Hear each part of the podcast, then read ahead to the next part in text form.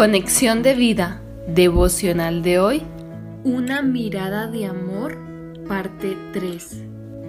Dispongamos nuestro corazón para la oración inicial. Padre, tú me miraste desde antes. Pusiste tu mirada en mí y me viste con una mirada de amor que transformó mi vida. Esa mirada que me hiciste en el madero cuando Cristo murió por mis pecados. Amén. Ahora leamos la palabra de Dios. Juan capítulo 1 versículo 48. Le dijo Natanael, ¿de dónde me conoces? Respondió Jesús y le dijo, antes que Felipe te llamara, cuando estabas debajo de la higuera, te vi. Salmo capítulo 139 versículo 16.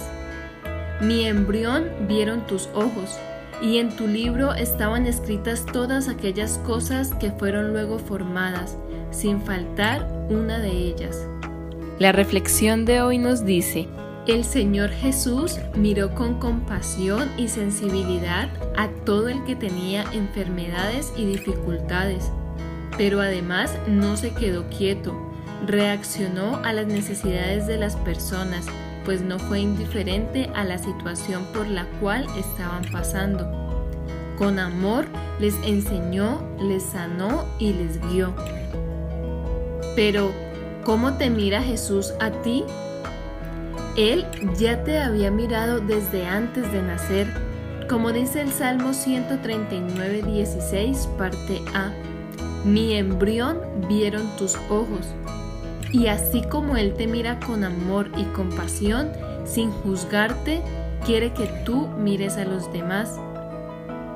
Entonces, tal como nos mira Jesús a nosotros, así mismo debemos mirar a los demás con compasión, sin pretender condenar el pecado de los demás, sin orgullo, sin ninguna altivez, una mirada que levante, que restaure, una mirada de amor.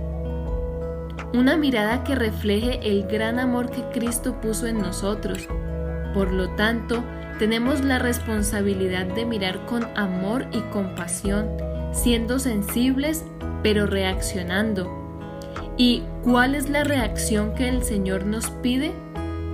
Compartir de su gran amor, con esa mirada de gracia con la que el Señor Jesús transformó nuestra vida.